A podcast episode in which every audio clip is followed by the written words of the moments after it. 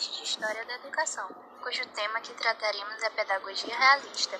E cá estou eu, Sara Melissa, junto com a Tarsila Santos. É isso aí. Sente-se, conforte-se e venha aprender conosco.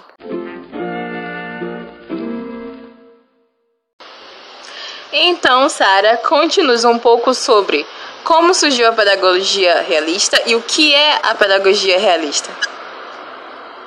Bom, a pedagogia realista vem para preencher uma necessidade de lidar com os fatos reais e com a modificação contínua do mundo, sempre de um jeito bem mais prático.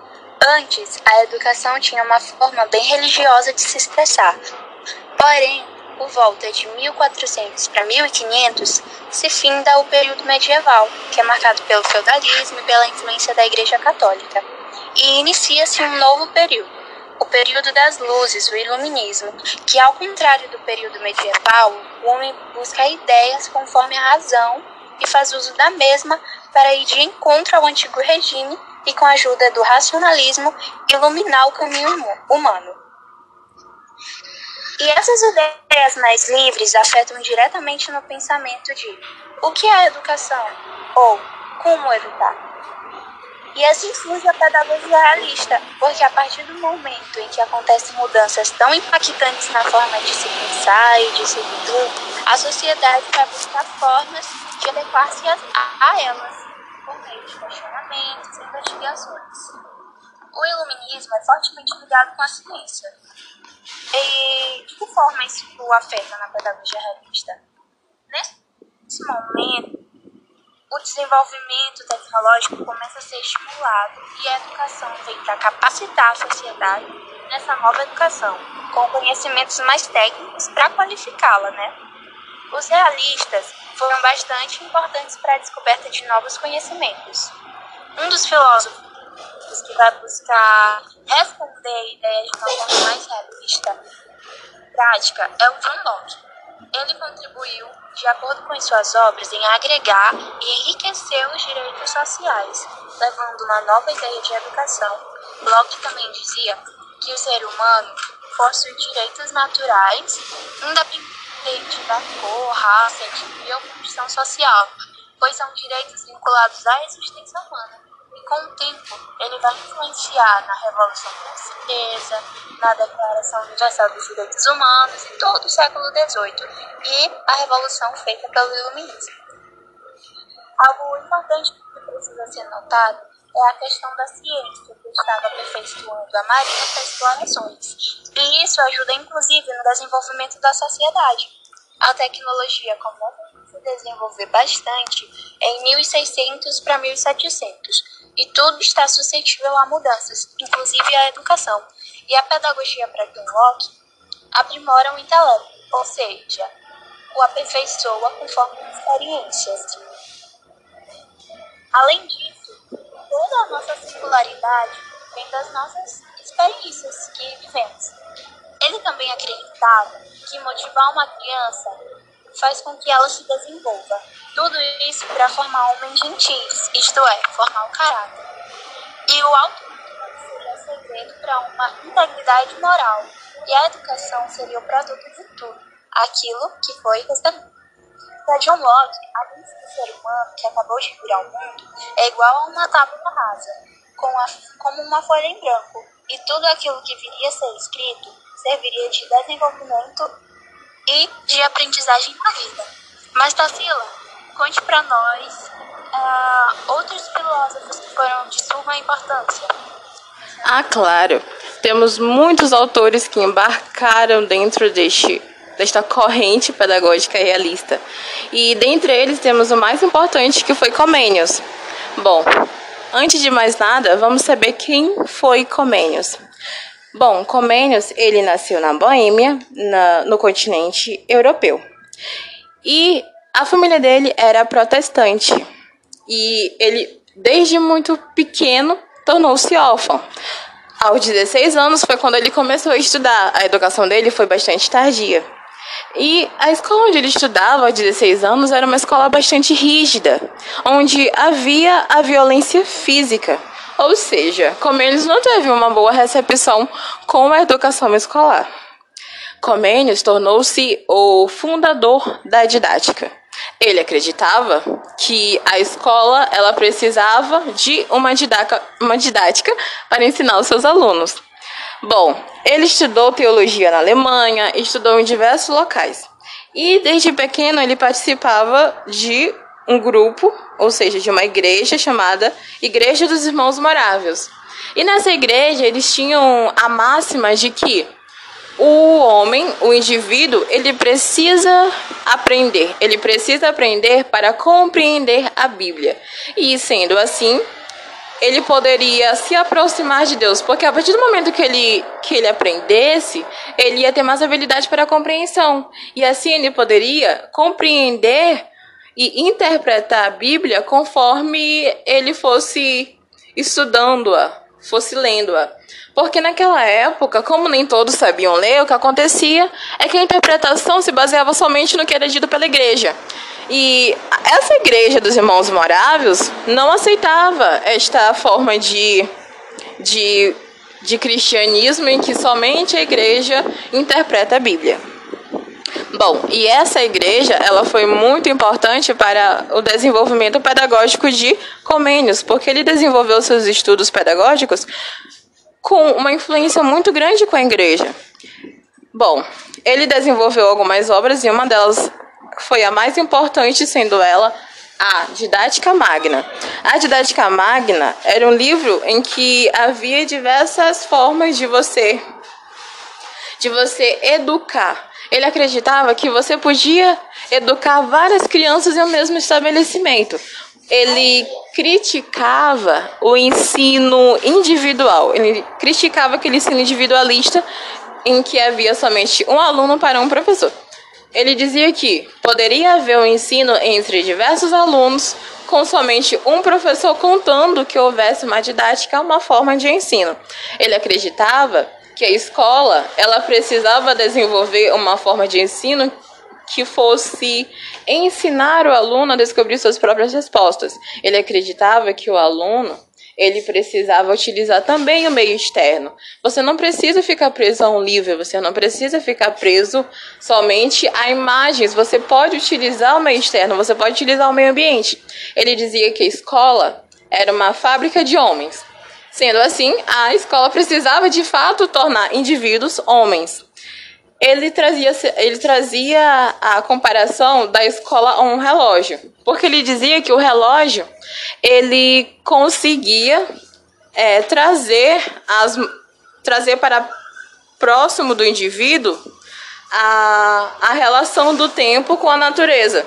O relógio ele pode te demonstrar se está de dia, se está de noite, de acordo com o horário que lá aparece. Então ele dizia que a escola poderia ser uma perfeita engrenagem que tinha total ligação com a natureza.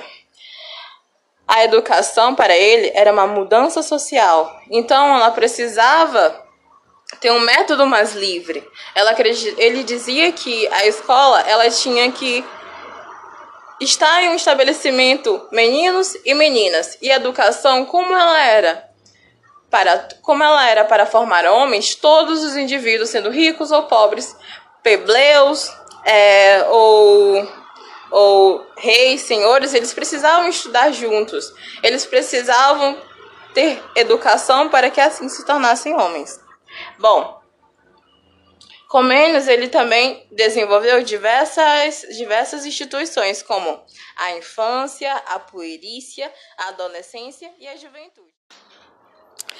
Bom, a educação, para ele, ela devia partir primeiramente do simples ao complexo. Ele, ele achava um absurdo o aluno ter que lidar com algo complexo, algo que ele ainda não havia visto. Então ele acreditava que devia ser um processo gradual do simples ao mais difícil. E ele também ele também dizia que o ensino ele precisava ser uma responsabilidade do Estado. O Estado independente independente de de teorias, independente de domínio, seja qual for, ou dogmas, ele dizia que a educação ela precisava ser uma responsabilidade do Estado. O Estado tinha que garantir que todos os indivíduos tivessem acesso à educação. Bom, Comênios, ele ele tinha uma pedagogia humanista realista e ele a, a aperfeiçoou e a estruturou de modo insuperável. Ele não se limitou a expor uma série de regras mais ou menos teóricas, mas para sua realização ele compôs uma série de livros destinados ao ensino com uma didática magna. Ele lançou muitas obras importantes que foram de suma, de suma importância para a pedagogia realista.